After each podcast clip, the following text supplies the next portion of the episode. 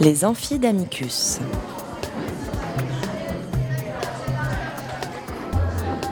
Chaque semaine, Amicus Radio invite des professeurs de droit, des chercheurs et des professionnels à venir faire cours dans leur spécialité. L'occasion pour un fin spécialiste de relever le défi de traiter en cinq épisodes d'une question juridique essentielle.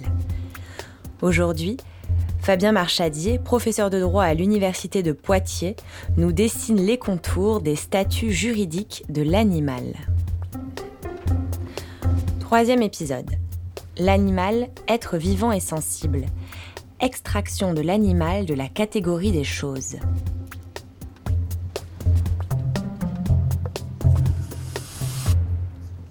Bienvenue à tout le monde sur Amicus Radio pour les amphidamicus.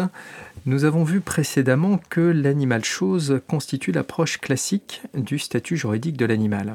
Un statut qui n'est pas en soi un obstacle à l'adoption d'une législation protectrice, mais un statut qui n'incite guère au développement de cette législation protectrice. Cependant, cette approche classique correspond-elle encore à la réalité du droit positif? L'adoption de la loi numéro 2015-177 du 16 février 2015 a en effet obscurci les classifications juridiques. Les animaux, expressément visés par l'article 515-14 du Code civil, sont désormais isolés des autres biens, de la même façon que les actes de sévices graves ou actes de cruauté contre les animaux figurent dans un chapitre distinct à la fois des infractions contre les biens et des infractions contre les personnes. Les animaux ne sont plus explicitement des meubles par nature ou des immeubles par destination. Ils sont des êtres vivants, doués de sensibilité, soumis au régime des biens, meubles ou immeubles par destination, sous réserve des lois qui les protègent. Les mots qui sont employés par cet article 515-14 du Code civil dessinent un curieux régime juridique applicable aux animaux, mêlant des éléments hétérogènes. D'un côté, le droit des biens, de l'autre, des lois protectrices, laissant ainsi entendre que la protection des animaux n'est pas la préoccupation première du droit des biens, ou que ce droit serait rétif à l'intégration de toute finalité protectrice.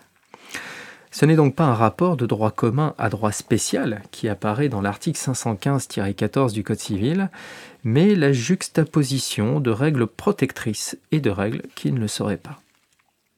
Quant à savoir si, tout en étant soumis, au moins pour partie, au régime des biens, les animaux sont encore juridiquement des biens, la question est sérieusement posée l'insertion dans le Code civil d'un texte reconnaissant la spécificité de l'animal et plus particulièrement sa nature sensible s'accompagne d'une interrogation lancinante.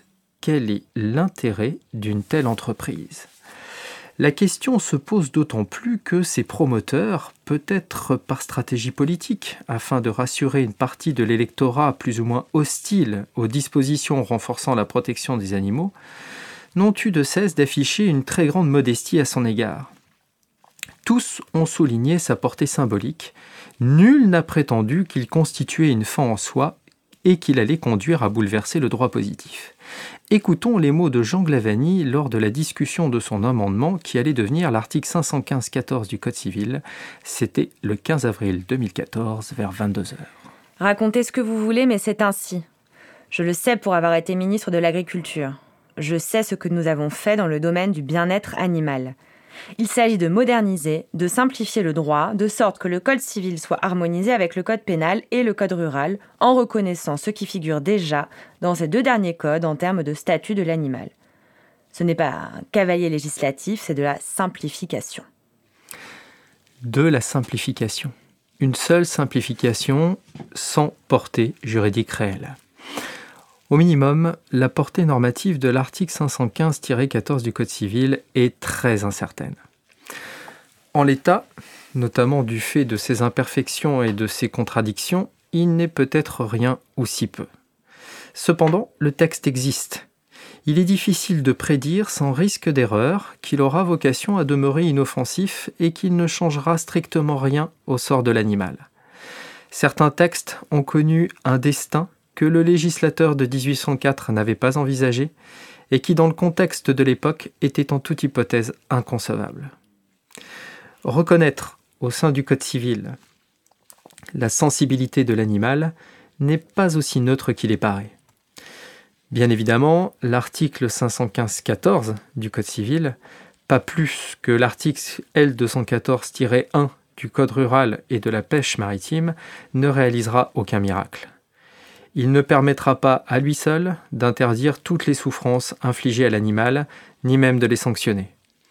Il est impuissant à changer les techniques rituelles ou industrielles d'abattage et d'élevage, à soustraire l'animal aux expérimentations aussi vaines qu'inutiles, à remettre en cause la chasse ou l'ensemble des pratiques consistant à ériger la souffrance et la mise à mort en spectacle. Des innovations sont peut-être plus raisonnablement envisageables dans le domaine du droit civil.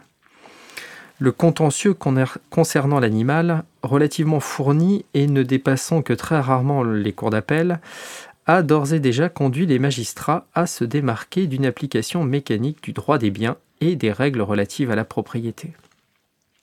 Avant même l'article 515-14 du Code civil, ou même l'article L214-1 du Code rural et de la pêche maritime, l'animal a toujours été un être vivant doué de sensibilité.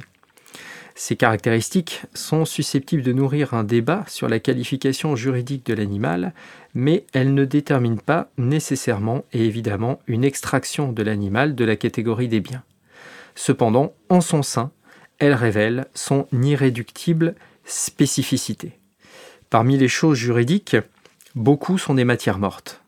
Certaines sont habitées par la vie, et l'animal est la seule à ressentir les joies et les peines, le bien-être et la souffrance.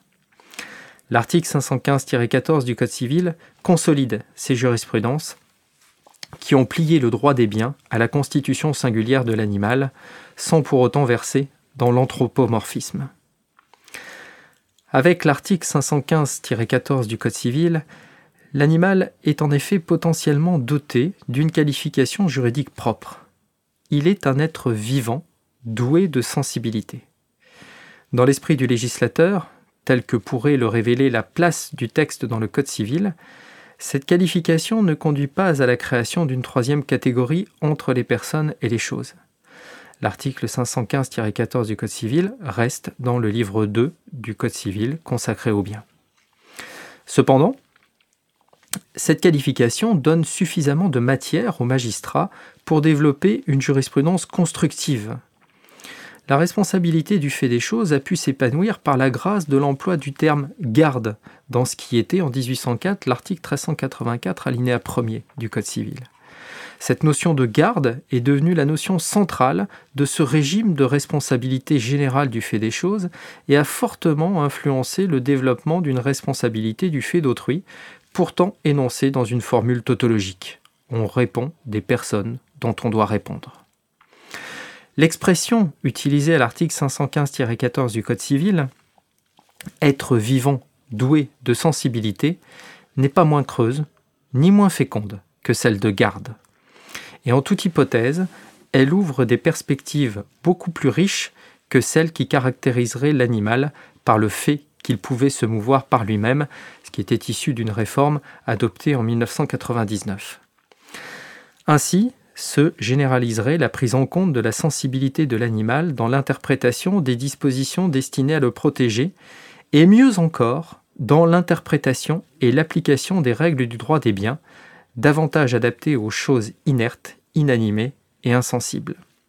Ainsi se généraliserait la prise en compte de la sensibilité de l'animal dans l'interprétation des dispositions destinées à le protéger, et mieux encore dans l'interprétation et l'application des règles du droit des biens, davantage adaptées aux choses inertes, inanimées et insensibles. C'est ainsi que la Cour de cassation a réinterprété les garanties après-vente au profit de l'animal et dans un sens protecteur de l'animal. Dans cette affaire euh, Delgado, rendue à propos d'un chien qui euh, souffrait euh, d'une maladie oculaire, l'acheteur souhaitait que le vendeur prenne à sa charge les frais vétérinaires nécessités par son état.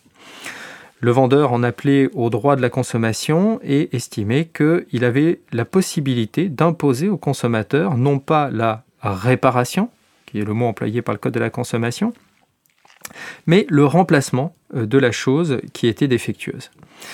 Eh la Cour de cassation a neutralisé cette option qui est pourtant offerte par la loi au nom de la singularité de l'animal, de l'individualité de l'animal, un être unique, et parce qu'il est unique, il est irremplaçable. Cette évolution et cette adaptation n'est pas inscrite dans la loi, elle n'est pas formellement fondée sur l'article 515-14 du Code civil, mais elle se rattache à tout ce courant de protection de l'animal et d'adaptation des règles du droit des biens. Merci beaucoup de nous avoir suivis pour cet épisode 3 de cette série consacrée au statut juridique de l'animal. Je vous souhaite une bonne fin de journée, une bonne semaine et à la semaine prochaine. Cet épisode des Amphidamicus a été préparé avec l'aide de Sarah Albertin, Camille Blomberg et Olivia Cross, avec à la réalisation Lucien Auriol. Vous retrouverez toutes les références citées dans l'émission sur notre site internet amicus-radio.net, rubrique Les Amphidamicus. N'oubliez pas de vous abonner à cette émission et de nous suivre sur les réseaux sociaux.